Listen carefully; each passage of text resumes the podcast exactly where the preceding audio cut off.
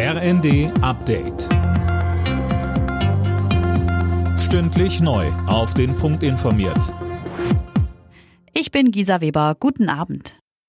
Wer auf Bus, Straßenbahn und Co. angewiesen ist, muss sich Freitag möglicherweise eine Alternative suchen. Die Gewerkschaft Verdi will in sechs Bundesländern den ÖPNV bestreiken, um im festgefahrenen Tarifstreit des öffentlichen Dienstes weiter Druck zu machen.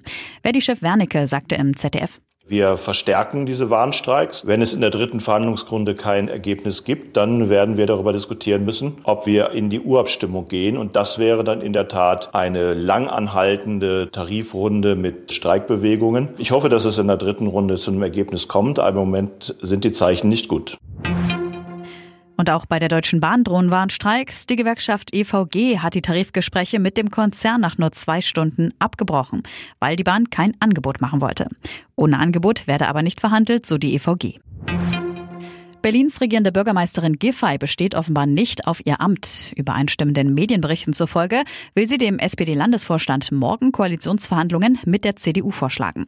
Alena Tribold. Die CDU ist ja Wahlsieger und damit könnte Giffey nicht im Amt bleiben. Sollte es zu einer großen Koalition im Roten Rathaus kommen, dürfte dann der CDU-Spitzenkandidat Kai Wegner neuer regierender Bürgermeister werden.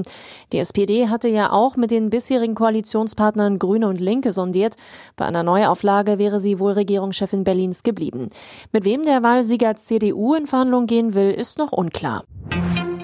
Dicke Schneeschichten auf Mallorca bis zu minus 16 Grad im Landesinneren. Spanien hat gerade mit einem Wintereinbruch zu kämpfen. Schuld ist Sturm Juliette.